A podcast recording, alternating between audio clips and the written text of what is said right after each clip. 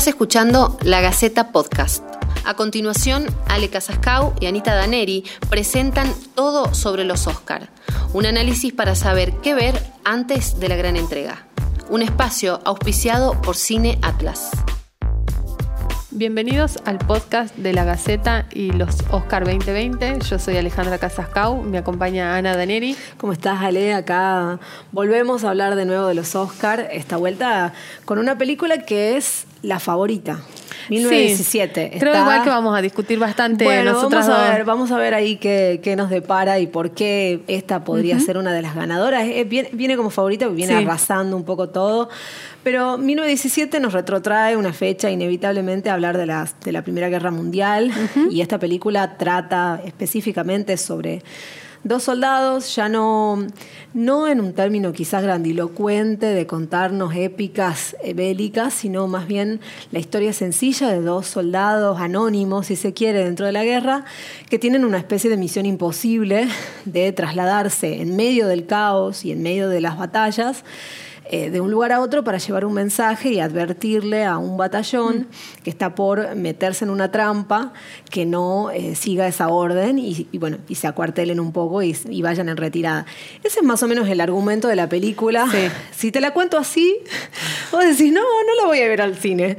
Porque la verdad que uno no, no espera después lo que se encuentra en la pantalla que abruma un Sí. poco. Ya vamos a estar hablando un poco más de eso, pero contame un poco por qué eh, arrasó tanto, qué, qué premios tiene, qué nominaciones, cómo Bueno, nos en, espera. la, es- en esta serie de nominaciones que tiene, eh, principalmente tiene 10 nominaciones a los Oscars. En los Globos de Oro ganó Mejor Banda Sonora, Mejor Película de Drama y Mejor Dirección. También arrasó en los premios BAFTA, que es, que es este, la Academia Británica de Artes Cinematográficas. Eh, también recibió muy buenas críticas en general y es una de las favoritas para ganar como mejor dirección y mejor película en los Oscars. Claro, que además, además tiene, está en los rubros más importantes Sí. de las nominaciones. También está el guion, la música, la, música, fotografía, todas cosas que son tremendamente destacables. Nosotros por ahí, para ahondar un poco en la película, eh, pensábamos, bueno, nos hacíamos estas preguntas. Primero, ¿qué es lo más destacado que tiene la película? ¿no? Por otro lado, si tiene o no tiene algún punto en contra, ahí creo que podemos llegar a Sí, discernir un poco y seguramente. discutir sobre la peli. Y, y por qué es la favorita para, para verla y por qué merece la pena verla en el cine, ¿no? Sí. Yo que- debo confesar que no la vi en el cine a la película, pero sí la vi, la vi en la, en la tele, en una tele grande, pero creo que vale la pena y Sí. la voy a ir a ver al cine. porque Además vale por el mucho sonido también. El sonido y bueno, es brutal la imagen, ¿no? Sí. Pero sí, sí, por ahí quizás lo más destacado es Sam Méndez y su dirección eh, brutal de un plano secuencia Sí. de una toma única, Casi falsa. de dos horas. ¿no? De casi dos horas, ¿no? Así que sí, creo que estos, estos puntos son por ahí los más destacados. Ahí, eh, sobre todo el tema de la dirección, creo yo. A mí me, me Sí. abrumó la película. Sí, creo que, como vos decís, quizás es lo que más se, se, se destaca y de lo que más se habla es de la técnica que se usó. Yo por ahí no, no considero que eso sea como lo más... Si bien está buenísimo, Bueno, es la un buen artilugio, digamos. La puesta al eso- servicio. eso es de lo más destacado, porque no es que es un Está puesta al servicio de la, de la narrativa. O sea, Exacto. tiene un sentido. La hemos visto quizá en otras películas, como en Birdman, que ha sido estrenada, creo cual, que sí. 2014, si no me equivoco. 2015, 2015. Este, en donde también, hermosa película, buenísima la película, pero no estaba puesta, estaba más como, como algo decorativo, que en, en este caso no que se acá usa está de esa forma. justificada Claro. dentro de, o sea, el guion está pensado íntegramente Sí. como un plano secuencia, que creo que un poco la, la intención del director, habiendo leído algunas, algunas no- notas de entrevistas a él, era también meternos a nosotros en la película Claro. como un personaje más. Es que no sé creo si- que eso es lo más, sí. lo más, lo que yo sentí. Yo sentí que estaba dentro de la guerra Sí. y que no tenía la opción de un flashback o de mirar otras cosas, sino mirar lo que estaba pasando en ese momento. Sí, sí. No sé si a vos te pasó, pero yo por lo menos fui a ver 1917 como, bueno, la voy a ir a ver, ganó los Globos de Oro. Sí. No sé, no, no, no no soy de ese tipo de cine, del, del cine bélico. Entonces por ahí dije, bueno, voy y la, la veo porque Cuando entré, la empecé a ver, llevaba cinco minutos y decía, no puedo creer.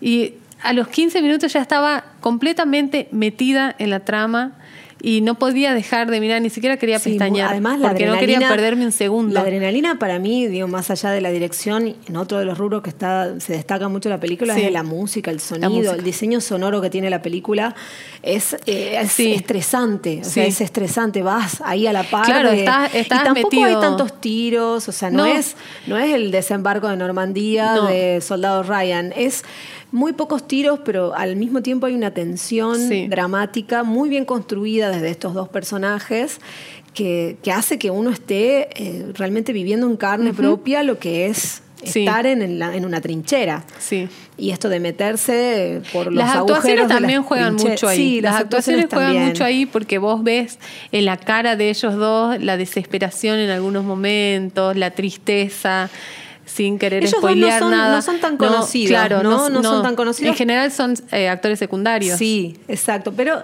tenemos a, en- dentro del reparto otros actores como Sí. Benedict Cumberbatch y Que están Colin acostumbrados a ser que son los protagonistas, pero son protagonistas, y esta vez les toca estar, que quizás a mí me parece fabuloso eso, tener Sí. el lujo de tener los cinco minutos ahí a, a Colin Firth y a. David- a Benedict Cumberbatch que han ganado montones de premios y que son brillantes actores y tenerlos ahí de decorado nada Sí, más tal cual. le da, le da un toque a la película. Además también hace, me parece, que nosotros nos identifiquemos más con el anonimato de estos dos personajes Mm. Sí. que no son, no sé, no es la cara de Brad Pitt Claro, o de tal algún cual. actor que uno lo ha visto, o Tom Hanks, o no sé, pensando en Soldado Ryan, Sí. en películas así, sino más bien dos desconocidos, que son George McKay y Dean Charles Chapman, que, que están encarando a estos dos, al- a los dos soldados, cabos, así soldados más rasos de las categorías más bajas, que son Scofield y Blake. Sí. Eh, a mí, la verdad que creo que entre todas las cosas que se destaca la película, además de esto que venimos hablando del guion, de la dirección, yo me imagino el diseño de producción que tiene que tener una película así No. y me vuela la cabeza. Sí, ¿Cómo una pensás? Eh, Hablábamos off the, off the record antes de, de empezar esto también, que me contabas vos que se tuvo que filmar en días nublados, o sea, salía Sí. el sol y no, había que dejar cortaban, de filmar. Claro, cortaban la filmación. Es una locura. porque el encargado de lo que es el área de fotografía, que es Roger Dickens, que es además un gran, un gran fotógrafo, este, él hizo, hizo eh, películas como Blade Runner 2049. Claro. O que, bueno, la fotografía No, de esa película además- es incre- increíble. Y además esa película, esa película tiene, eh, digamos, bueno, mucho fondo verde, Sí. mucha otra onda, ¿no? no es muy diferente, sí, muy, muy diferente. En este caso se usó como lo más natural posible las nubes. O sea, el filtro era las nubes. fuertísimo. Salía, se corrían las nubes y salía el sol y dejaban de filmar. Y si no se nublaba en todo el día, filmaban al otro Además día. es muy difícil porque tenés un plano secuencia en donde te cambia todo el tiempo en un- de, una construcción de plano a la- Sí. al otro, te cambia, te cambia pero la- no, la luz. pero no se, no, vos no lo no se notás. nota. ¿Cómo hace no para que no se pierda nunca. el foco, para Claro. que el diafragma esté... Además, el- es una locura. No, el artilugio que es eh, mover esa cámara de esa forma que se la van pasando, o sea, Sí. literal se la van pasando entre personas, se la van pasando muchas muchas veces en algunas escenas este, los que llevaban la cámara se tenían que vestir como soldados, Claro. porque cuando ellos la pasaban aparecían. aparecían en la toma, Es entonces que es una coreografía, Es realmente una coreografía. Es una coreografía la película. Sí. O sea, cuando, cuando la ves y, y- y te imaginas lo que implica que de pronto justo pase el camillero, justo pase Sí. este personaje, justo Pero nada de que eso- tenían marcas dentro del piso Claro. que se iban borrando porque el, el lodo, la- Sí. la- el, el barro que había. Y, y que encima tienen que llegar y decir tal diálogo en esa marca porque Sí. si no, no queda bien. Una cosa que es. Bueno, ellos una antes de filmar hicieron maquetas de todo lo que era la, la- todos los sets que iban a tener, hicieron maquetas en donde trataban de ir midiendo los tiempos y las distancias. Claro. Entonces, en el momento de la filmación, el actor sabía que tenía que. Cronometrado. Claro, tenía que caminar de, de este lugar al otro en ocho minutos. Y decir su diálogo en el minuto dos, por decirte una cosa. Imagínate que o sea, te equivocás en el diálogo. casi al final, tenés que volver. No, bueno, volver a las tomas, hacer- las tomas eran de 8 minutos, 10 Ma- minutos. sí, sí, sí, sí. Es un montón. O sea, para un, un cine que uno, o sea, digo, los que alguna vez hemos trabajado haciendo películas Sí. o, o- o cortometrajes o en cine, eh, Es una locura. Es una locura Estamos hacer acostumbrados plano a de decir, 10 segundos. claro, el plano de 10 segundos y corte. desconstruido, además en un montón de otros planos que siempre te sirven para Claro. si tenés, tenés un eso error o eso algo. Lo que, es lo que me parece una de las cosas más rescatables de la película, que no construye el momento con el corte de plano y, y que el corte de plano también te sirve para marcar alguna cara, alguna expresión, algo de la escena. En este caso eso no existe. O sea, es el plano secuencia que venimos viendo y vos entendés todo. Pero hay no cambios de falta- locaciones, hay cambios de sí. escenarios, que eso, digo, el movimiento de esos mismos personajes hacen que también vayan cambiando las Claro, escenas claro. de la película y eso. Nunca se repitió un escenario. No, no, no. O sea, empezaron, empezaron cambiando. desde un lugar, digo, físicamente, empezaron desde un lugar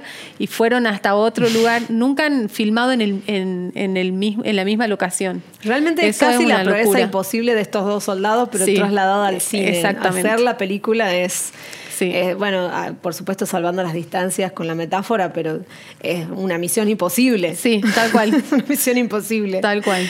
A mí sí, que- sí creo que, y en esto es donde podemos disentir un poco, me parece, yo sí me quedé, y esto lo pensé después de ver la película, que en, en su momento también me tuvo así anonadada y, y- y, bueno, atada a la silla Sí. al verla, pero después pe- pensaba un poco en que, bueno, eh, por esa misma construcción y esa, ese corset que le pone al director a la hora de filmar y de mostrar ciertas cosas, hace que sea difícil también contextualizar la Primera Guerra Mundial, darnos un poco más de ese contexto de qué estaba pasando, contarnos y profundizar un poquitito más en los actores, va, en los personajes, que representan esos actores.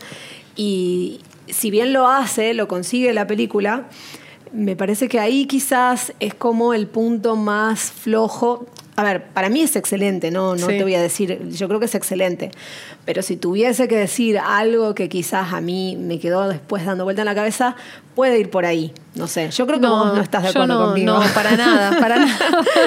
nada. No, yo creo que, que no hace falta el contexto. O sea, creo que a la narración, a los fines de la narración, no hace falta ni siquiera saber por qué uno de los cabos tiene o no tiene problema que, se hace una referencia hacia la familia de ellos.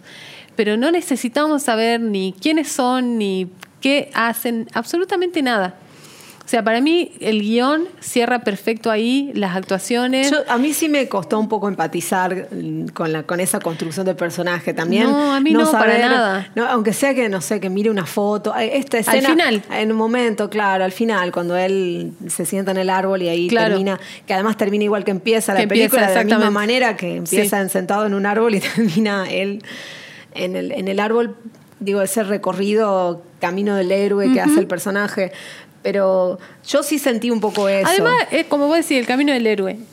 Cómo empieza y cómo termina él, su construcción, eso es lo que a mí me parece que inclusive hasta con tan pocos diálogos que él tiene, Sí, muy pocos. te lo deja ver y te lo muestra claramente. Bueno, y hasta el- en el, el- momento en el que él intenta flaquear gesto, un poco. Igual los gestos, los gestos también humanos que tiene Sí. en su momento, bueno, ahí en esta escena que no, no queremos No, hacer mucho sí, spoiler. es muy difícil esto. Es difícil, es difícil, chicos, no hacer spoilers. Pero cuando lo tenemos a él situado de noche, que además también esa escena. Esa escena de noche es increíble. impresionante, es impresionante. Bueno, el Iluminada edif- con el- fuego, Claro, el edificio es en es- llamas, lo, lo armaron con madera, Es un estrés. 15 metros. Y eh, obviamente lo iluminaron un poco, pero después es fuego y, es, y son bengalas. O sea, realmente lo que vos ves como No, una bengala no es una mentira. Es una locura. Es Iluminado una bengala con, real. Iluminado con bengalas mientras él va corriendo Claro, y le es un- disparan. eso es arte. Es una Es- cosa, es es, una locura. Pero esa escena, digo, la escena previa que nos Sí. prepara para esa salida casi, bueno, ahí sí heroica de Sí. este personaje queriendo llegar como sea a advertir y a salvar a, a- a este batallón que tiene que, Sí. que salvar. Bueno, ahí yo creo que tiene como un momento de profundidad en, eh, en su personaje, Sí. ¿no? En donde sí logramos, bueno, ver que que es un- una persona que se preocupa por otros, que, digo, sin hacer tanto spoiler, me, me estoy mordiendo la lengua acá, pero... Pero bueno, sí, yo, yo creo que la verdad sí le doy un, un muy buen puntaje. Sí. Para mí es excelente, vale mucho la pena. Vuelvo a repetir, es una película para verla en el En cine. el cine. 100% en el cine. Es una experiencia ver esta película.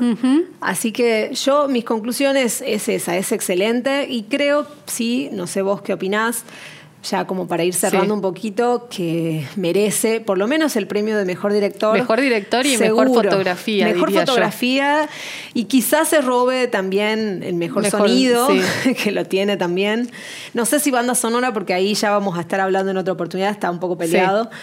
Pero sí, para mí es excelente. No sé vos cuál es tu conclusión de... No, no, yo creo, después de haber visto la película, me quedé súper convencida de que Sam Mendes se va a ganar el- su segundo Oscar, porque el primero fue en el 99 con Belleza, Belleza Americana. Americana.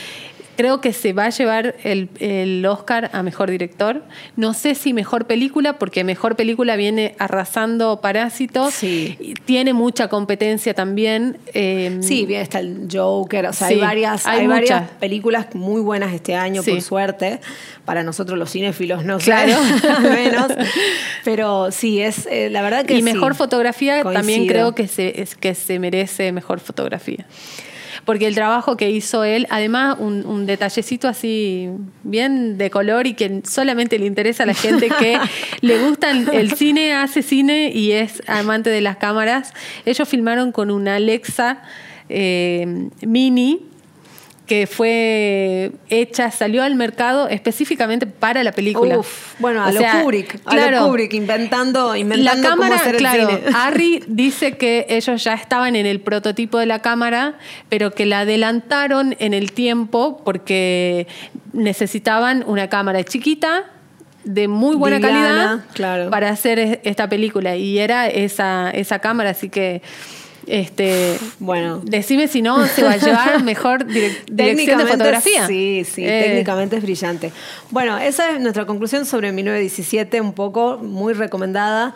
Vamos a seguir acá comentando las otras películas en este ciclo de podcast sobre los Oscar 2020, que ya el próximo domi- domingo vamos a estar con todo ahí en la entrega finalmente y nos enteraremos de, de un poco De- de, sí. qué quiénes son los ganadores y, y a ver si, si ganamos nosotras algo, no sé.